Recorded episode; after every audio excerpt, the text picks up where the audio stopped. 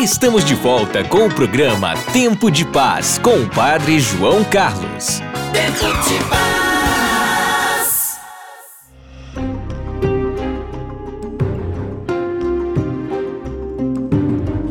Neste sábado, a província dos Salesianos do Nordeste ordena quatro novos padres. A missa com as ordenações presbiterais será presidida pelo arcebispo metropolitano Dom Fernando Saburido. Aqui conosco os diáconos José Wilker, Raimundo Luan e Paulo Henrique. E tem um quarto, né? Tá faltando um. Quem é que tá faltando? José Geraldo, de Onde é que anda, onde é que anda o José Geraldo? Ele tá no trido que preparatório para a ordenação dele na cidade dele, em Gravatar, na vila de Uruçumirim, que é onde ele cresceu, né, onde ele se desenvolveu. Quanto tempo de estudos vocês estão levando para chegar à ordenação?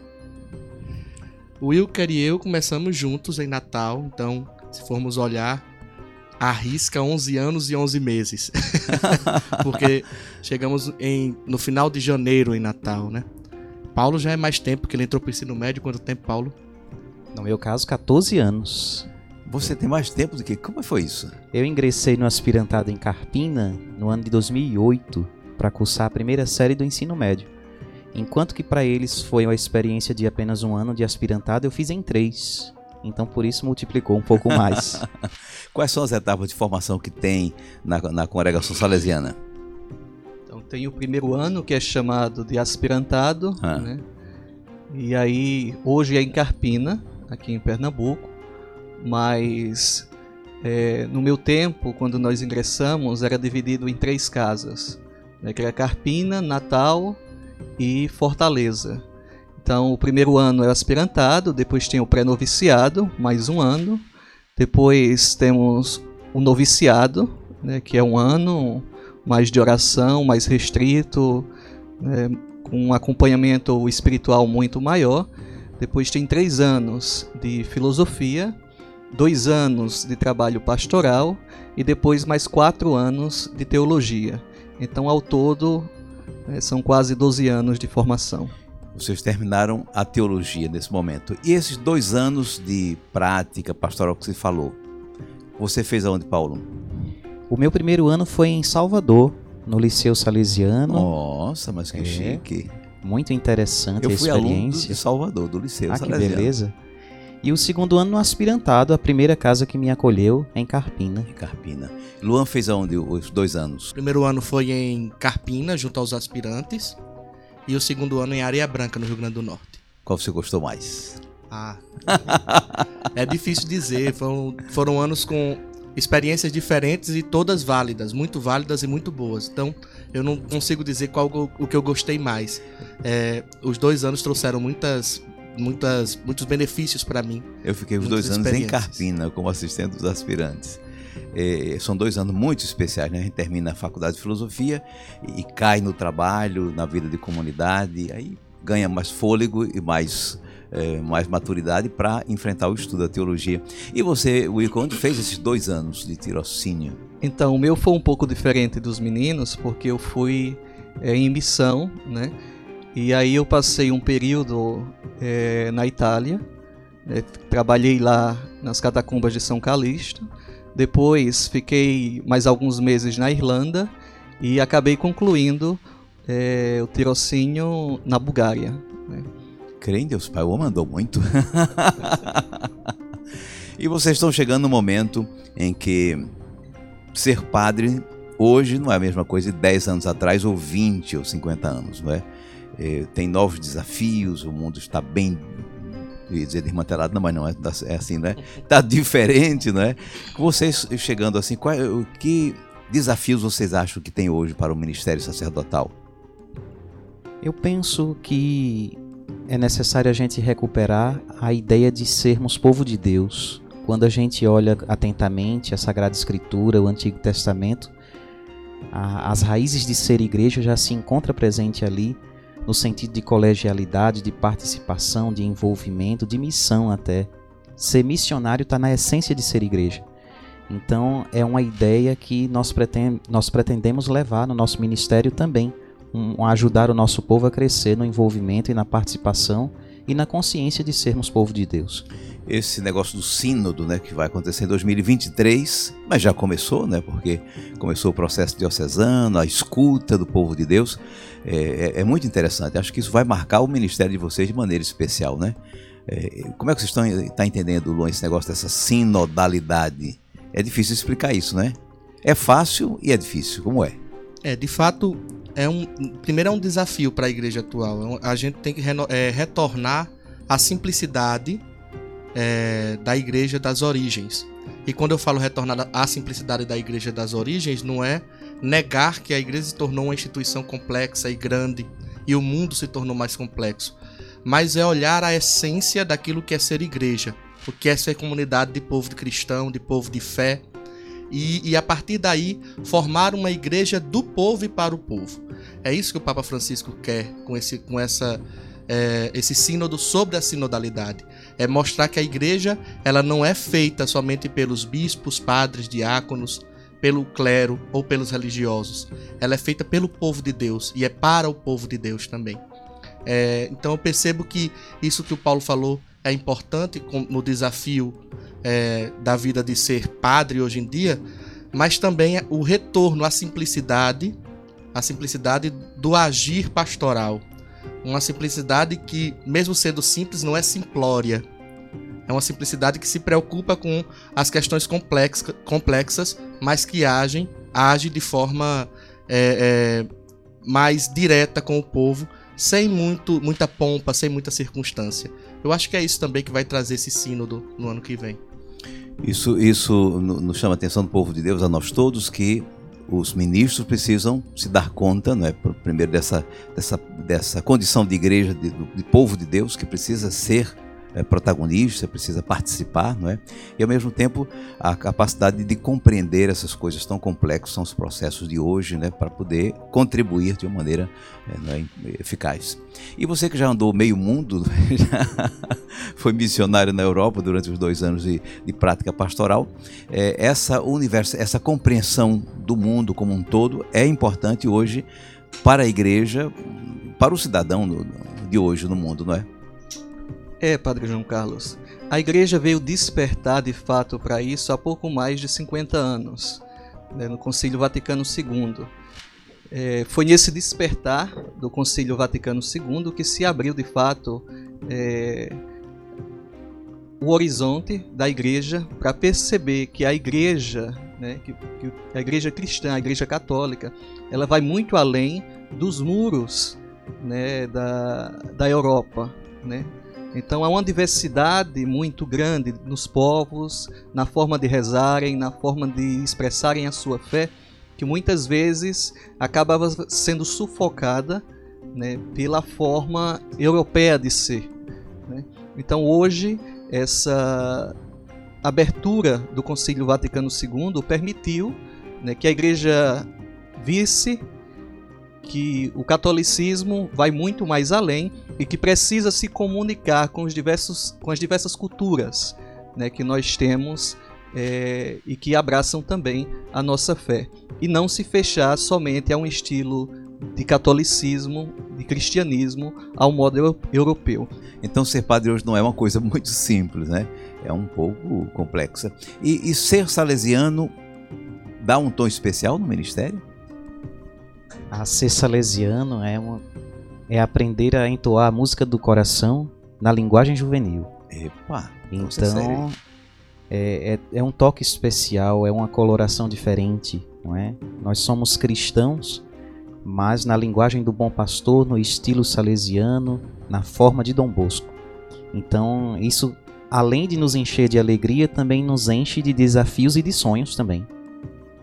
A juventude, uh, por favor. Não, é, eu estava lembrando aqui que um, um detalhe interessante nessa questão de ser salesiano padre, né, salesiano diácono, é que nós nos tornamos primeiros salesianos. Né? A, a, vocação, a vocação é, específica depois, o ministério diaconal, o ministério presbiteral, é algo que vem complementar, vem, vem dar um, um novo traço a uma vocação já completa, que é a vocação de salesiano. Então, quando o senhor fala ser padre, mas ser salesiano, na verdade é ser salesiano padre. Que nós somos salesianos e somos de, dentro desse, dessa família, dentro dessa família salesiana, nós temos um, um traço a mais que é a questão de ser de sermos presbíteros para o serviço dos jovens e para o serviço da comunidade religiosa. Então é, é uma é uma questão assim de, de dar ao, ao carisma salesiano que nós já temos um viés presbiteral, um viés pastor. Então nunca, nunca de forma alguma vai ter o padre de um lado e o salesiano de outro é, dentro de uma pessoa. Vai ser um salesiano padre para sempre, entendeu? Vai ter um, vai ter que trabalhar junto essas duas características. Muito interessante isso, né? É, você falou da juventude, eu me lembro que o mundo hoje está marcado por muitas mudanças, mas a grande mudança tem relação com a comunicação. Né? Os jovens hoje estão nas redes sociais, estão, né? Tem vantagens e desvantagens pela conexão, por estarem conectados e tal, né? Como é que vocês veem isso? Como é que vão evangelizar essas, esses jovens que estão no WhatsApp? Como é o negócio? Eu penso que como igreja a gente demorou um pouco né, entrar nesse mundo da comunicação e que hoje a gente sofre as consequências né, desse atraso, porque os jovens praticamente hoje vivem o tempo todo conectados, né, e nós como igreja de demoramos demais a entrar também nesse mundo. Né? Se a gente pega como nossa própria formação, né, nós temos há pouco mais de 10 anos que foi permitido o uso de computadores dentro da nossa formação. Né? Então isso atrasa um pouco e nós foi, foi permitido a nós, mas nós encontramos ainda hoje muitas congregações e muitas comunidades onde os padres são formados fora desse mundo da comunicação. Né? Então, como é, esses padres, esses religiosos, nessas religiosas responderão né, a esse mundo da comunicação que é urgente, é um chamado urgente, né, para que nós entramos, entremos nesse mundo da comunicação e ali também evangelizemos. Né? Então, é uma questão, é uma pergunta que nós devemos ter sempre presente. Né? Como na formação, como religiosos, nós vamos, vamos responder a essa urgente necessidade de evangelização nos meios de comunicação. Interessante. Agora falemos da ordenação de vocês, que é neste sábado, 11 né, de, de dezembro. Quem é que vai ordená-los? Que hora vai ser? Qual é o, o, lema de quais são os lemas de vocês? Ou é o mesmo lema? Não, cada um tem um lema especial. Ah. A nossa ordenação será aqui na nossa Basílica Sagrado Coração de Jesus, aqui na Boa Vista, Recife, às 10 horas. Será o nosso arcebispo, Dom Fernando. E o meu lema de ordenação é para que Cristo seja conhecido e amado, que é uma frase de guerra de São Marcelino Champagnat, também educador. O meu lema é um, um versículo do Salmo 99, servir ao Senhor com alegria. E também já colocaram na boca de Dom Bosco, com certeza Dom Bosco já deve ter falado isso para os seus salesianos, servir ao Senhor com alegria.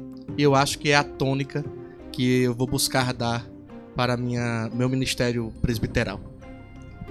É, o meu lema é do livro de Isaías, né? é um pouco maior do que os meninos, eles sempre riem, riem né, do meu lema, mas é o Senhor me, me ungiu pela, pela unção e me enviou a pregar a boa nova aos humildes.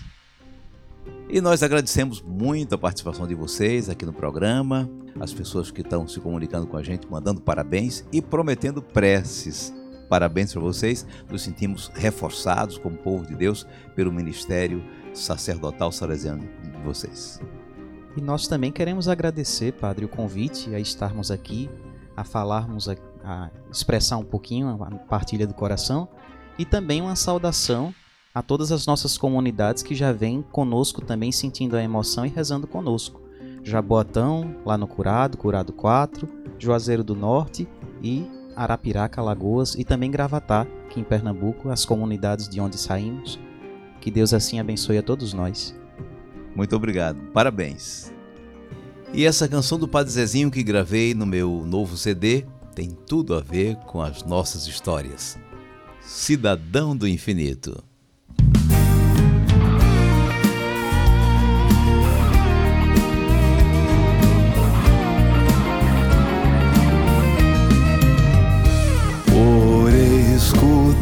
uma voz que disse que faltava gente para semear.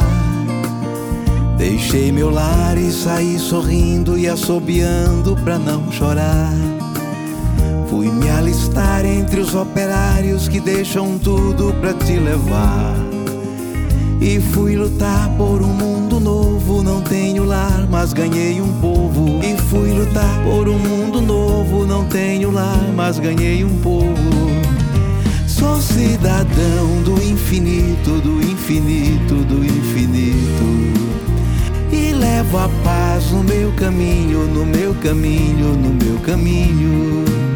Sou cidadão do infinito, do infinito, do infinito. E levo a paz no meu caminho, no meu caminho, no meu caminho. Eu procurei semear a paz e onde fui andando falei de Deus. Abençoei quem fez pouco caso, espalhou cisane onde semeei. Não aceitei com decoração por haver buscado um país irmão.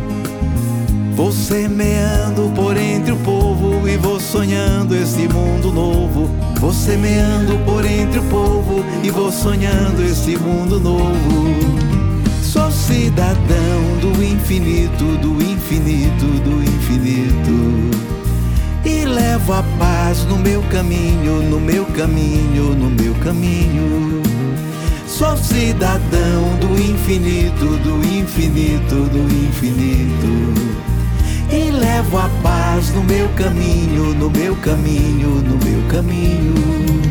Sou cidadão do infinito, do infinito, do infinito levo a paz no meu caminho, no meu caminho, no meu caminho. E levo a paz no meu caminho, no meu caminho, no meu caminho. E levo a paz no meu caminho, no meu caminho, no meu caminho.